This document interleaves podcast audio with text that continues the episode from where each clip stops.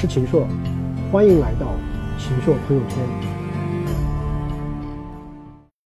各位网友，各位秦朔朋友圈的圈友，大家好。这个礼拜啊，我要跟大家谈个什么话题呢？我想谈谈从严致富的话题。现在都在搞从严治党。那么习总书记说的很明确，当官发财两条道，要当官你就不要发财，要发财就不要当官。在最近的大概三年左右的时间啊，根据我们中央纪委监察部的公布呢。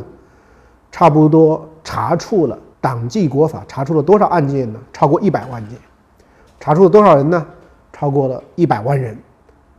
那么我们还有天网行动啊，天网恢恢，疏而不漏。所以我们现在你要跑出去的贪官污吏啊，这个都要把你抓回来。现在已经抓回来一百多个了。现在我们出去的。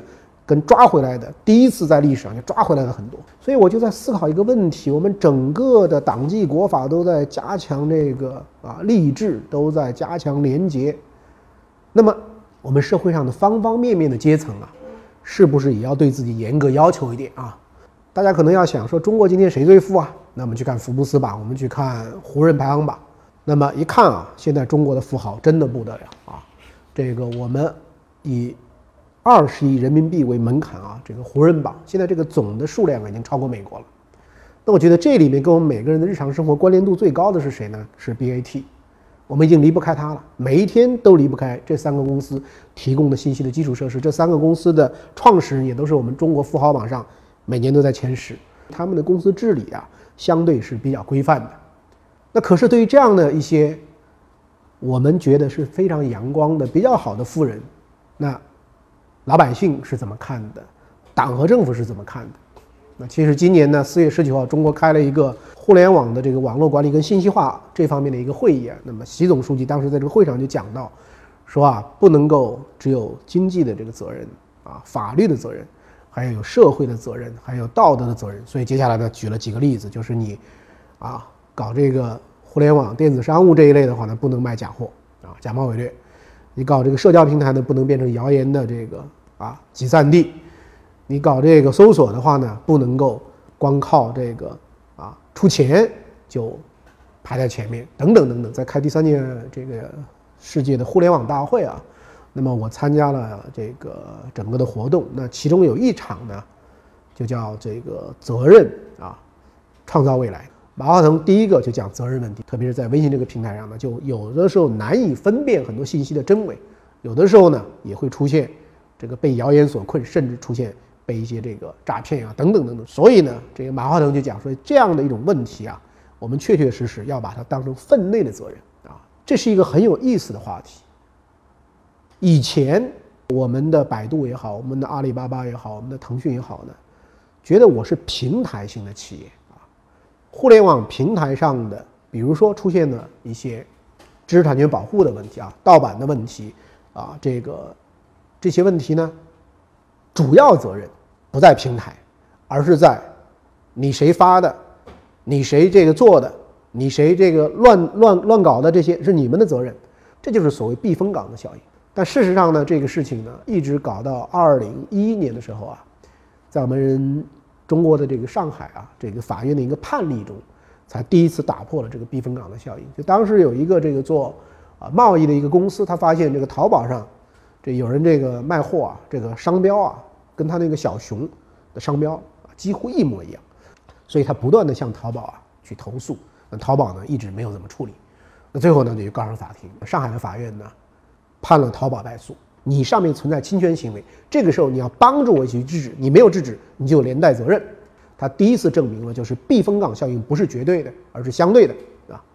所以在这一次的这个乌镇的世界互联网大会上，包括我们看四月十九号习近平总书记的讲话也好，很明显的说，你们不是避风港，社会的责任、道德的责任你们也要尽啊。所以你从这样的一个细节，你能不能看出来说？我们是不是在对于富人啊从严了？啊，新一届的啊这个中央领导集体成立以后啊，我们的这个习总书记啊，经常讲到的是什么呢？我我最牵挂的事儿是什么呢？我发现他没有讲过一次，让一部分地区先富起来，让一部分人先富起来。他讲的比较多的是啊共同富裕的这个原则。所以他甚至提出来很明确的说过一句话：说富者累千万，贫者实糟糠。这种情况啊，在我们中国绝对不能出现。就是你富裕的人，你累积的财富千千万万，对吧？你穷的人呢，食这个糟糠。就这种情况，在我们这样的一个共产党领导的国家，这是不允许的。所以你想从整个的啊最高领导人的他的这个想法的出发点呢，其实也改变了，就是贫富差距比较大的这样的一种东西呢，都要进行校正。那么接下来会有一些什么样的情况发生呢？很显然，按照中央政治局已经通过的啊。比如说，在税收体制改革方面的这个决定呢，有六种税收未来要改，其中跟我们的富人比较相关的两种税，第一种呢，个人所得税要调整；第二种呢，房产税要征收。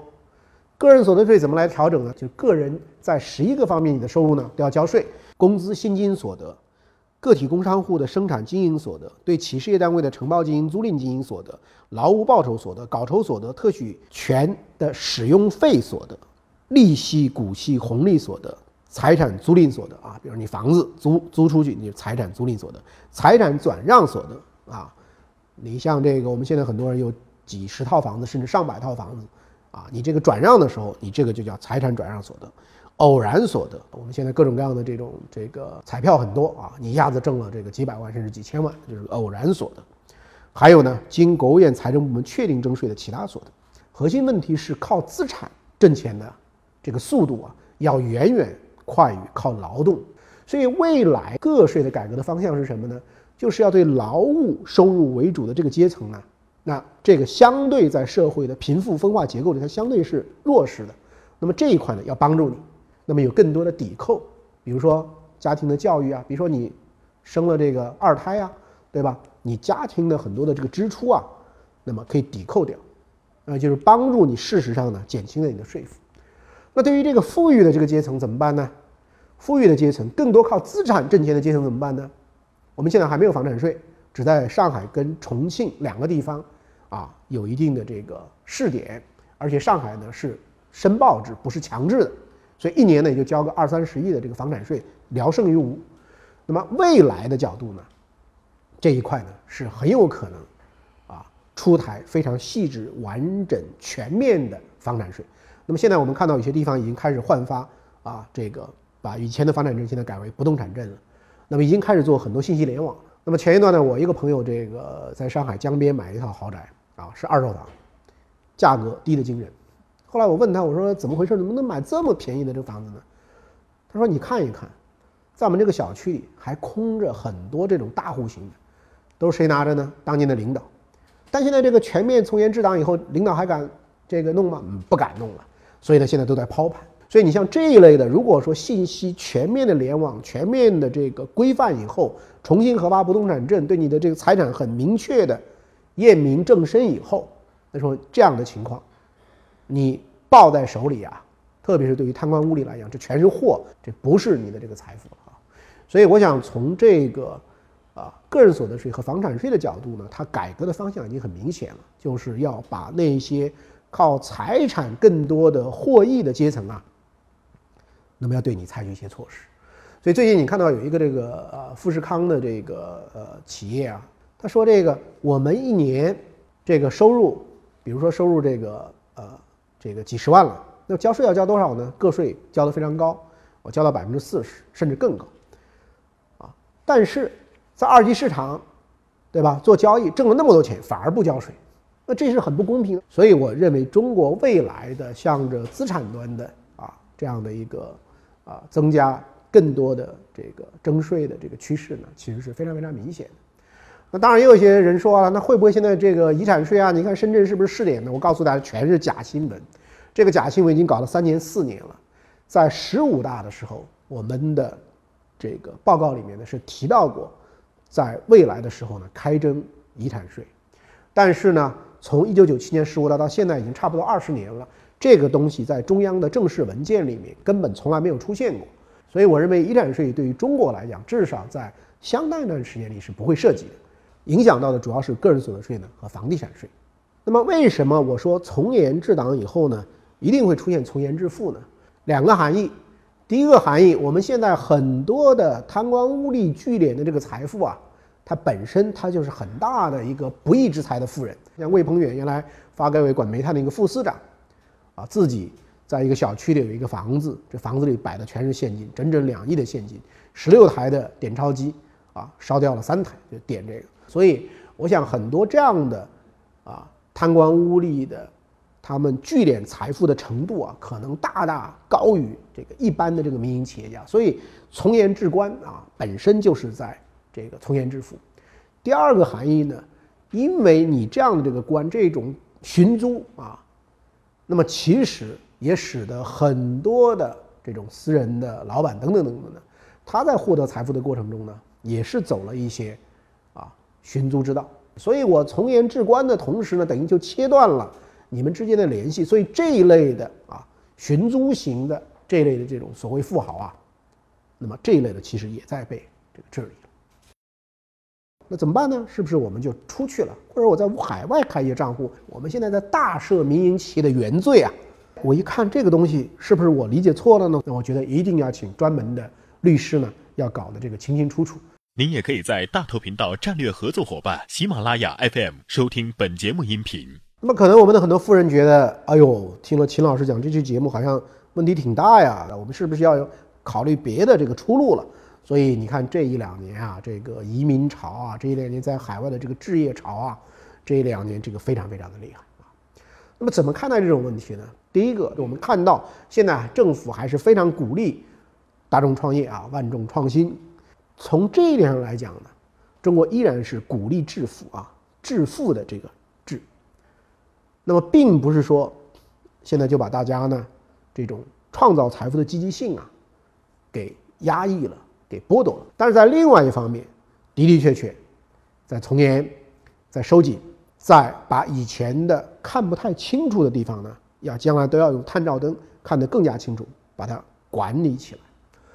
那所以可能有一部分的这个富豪就在想了，说如果将来啊，我的这个负担可能相应的是增大的，比如说我将来也没有那么方便了。以前比如说我把我的这个所有的开支都在企业里列支啊，所以我们现在的很多的这个富豪交的个人所得税啊还没有我们这些啊普通大众交的多。那未来这都要校正，那怎么办呢？是不是我们就出去了，或者我在海外开一个账户，或者我在某某群岛上开个账户等等等等。那么我最近做了一点研究啊，我发现此路不通啊。为什么此路不通呢？全球啊，都在对于富人的监管在加强，对于富人利用全球化的机遇，在全球各地去分散他的财产，特别是在很多低税率的避风港去分散财产，然后呢，这样的一种行为，客观上其实是侵蚀了啊主权国家的税基呀，税务的根基。对这种情况。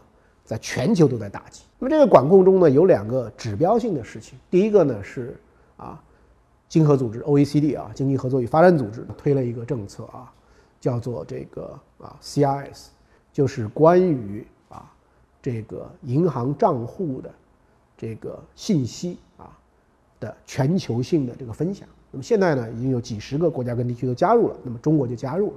根据这个 CRS 啊，二零一八年九月起。啊，还有两年时间，中国的个人及其控制的公司在一百个参与国或地区开设的银行账户信息，将会自动呈报给中国的税务机关。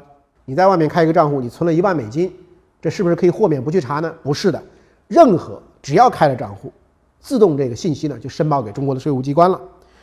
个人账户必须全部申报，那么只有一点点的弹性。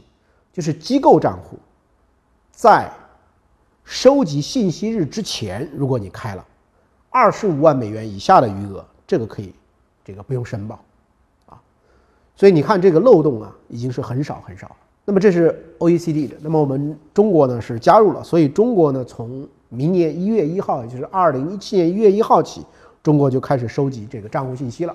你这个个人资产高收入的，达到这个六百万的。啊，这些所有的信息都要在明年一年之内要搜集完成啊！不管你在哪儿开的，我都要给你搜集完成。那么这是 CRS。那么 CRS 呢有一个例外，就是美国。美国它没有参加 CIS。那很多人说，那美国会不会有很多的漏洞啊？其实你问一下富人，美国的这个税收啊是全球征税，不管你在哪儿，你的这个税啊，都要给你这个算进去，而且是算总账，就是说你不可能说 N 年以前的我的这个事儿啊，我未来就可以自动的抹掉，不是的，美国查到全部都要全额计税的。那美国出台了一个什么法案呢？就奥巴马政府呢签了一个叫做“肥加法案”。那么它的这个呃法案的名字呢叫做《海外账户纳税法案》，它是二零一四年七月一号就启动了，直到二零一七年也要实施完成了。那么这个法案呢，让美国有能力在全球范围内搜集纳税人的海外账户信息啊。肥家法案是要求美国境外拥有五万美元以上海外金融资产的公民个人。和二十五万美元以上的机构组织呢都要申报，所以你看啊，美国有肥家法案，美国之外有 OECD 组织的这个 CRS 的这个法案，所以你说你想在别的地方啊，去通过开立账户的方法去逃税啊，去做税务的安排呢，这个难度呢是越来越大。那也有一些朋友说啊，秦老师啊，现在不是这个香港的一些。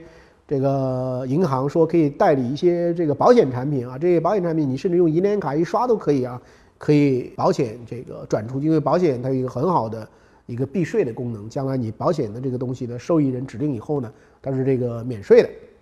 那么我上个月呢去香港的时候呢，专门去了一间这个外资的这个银行啊，去了解了一些这个情况，发现呢，啊这个未来呢，或者说就现在开始呢，这条路呢也很难走通了。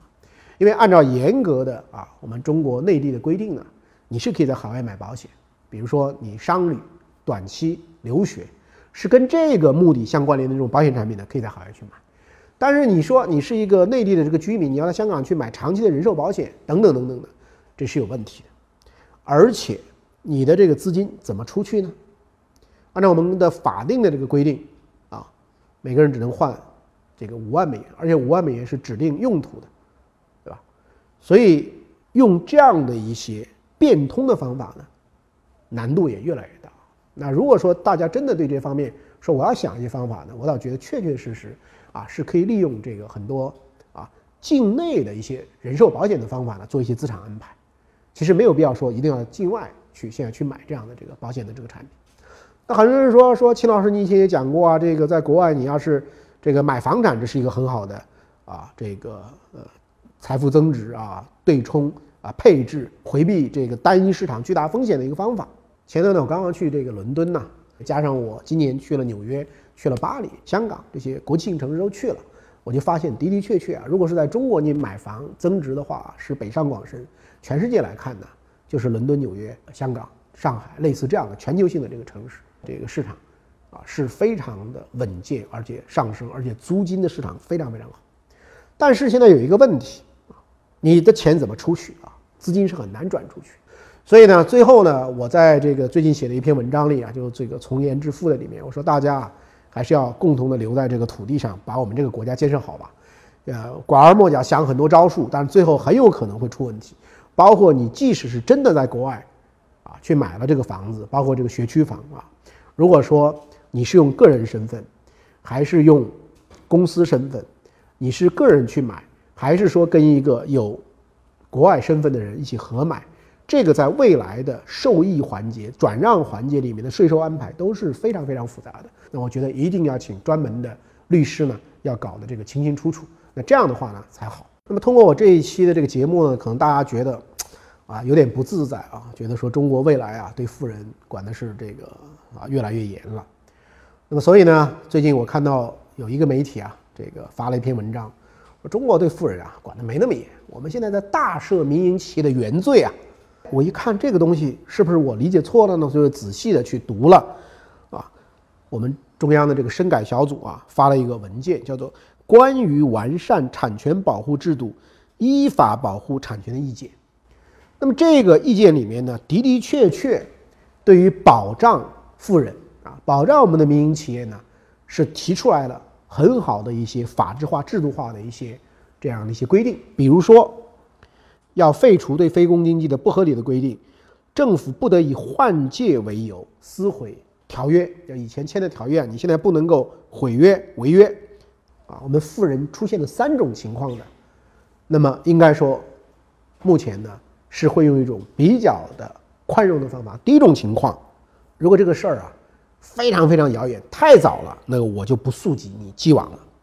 第二个呢，罪行法定，就说你是不是有罪啊，要依法，你不是说凭主观愿望啊，你钱多了我就去查，我就去弄，这个是不对的。当年重庆这样对待很多民营企业家，所以后来就大大恶化了这个环境。当时重庆一个很有名的一个这个希尔顿酒店的这个老板，因为开了啊一个这个娱乐场所，那个娱乐场所里有一些。这个色情淫秽活动后来被查封了，那被查封就查封了，就依法处理了。结果把人家整栋楼给拍卖掉了，那就是完全的这个非常随意的剥夺别人的这个财产啊。那么这种情况是不允许的。那么还有呢，新法旧法之间啊，要从旧法兼从轻。那什么意思呢？很多按照现在的规定可能不一定行，但是如果按照当年的啊旧法的这个规定呢，如果说当时是可以的，那么就不要再去追究了。所以我觉得这三种情况呢，应该说对富人呢。是会网开一面，所以总体来讲呢，我认为，随着整个中国的国家发展理念的共同富裕的强调，以及新的这个发展观，包括对于环保等等方面的这个重视，以及随着中国啊从严治党打击这种权贵资本，所以我认为总体上来讲，我们富人如果是正当致富的话，那么仍然是非常欢迎。但如果说我们自身还存在着这样那样的问题的话，未来的处理呢，都会这个进一步的这个加强。当然，在最后呢，我也要为我们的富人说一句话，就是今天我们中国的整体的啊宏观的这个税负啊，还是非常非常高的。那么最近呢，我的朋友天津啊财经大学的这个李曙光教授做了一个研究，就说我们目前的总的啊民营企业的这个税负啊啊税率啊，大概相当于百分之这个四十以上。他甚至认为这样的话呢，是一个死亡税率，就是按照这样的税收呢是挣不到钱的。所以我认为，在整个的中国的未来的从严治富的过程中，如何能够调整我们的整个的宏观税负，让我们的企业能够在法定意义上降低它的税负，让它轻装上阵，让它不用去动脑筋去做一些阿猫阿狗的这样的台下的一些思考和行动呢？我觉得也是非常非常重要的。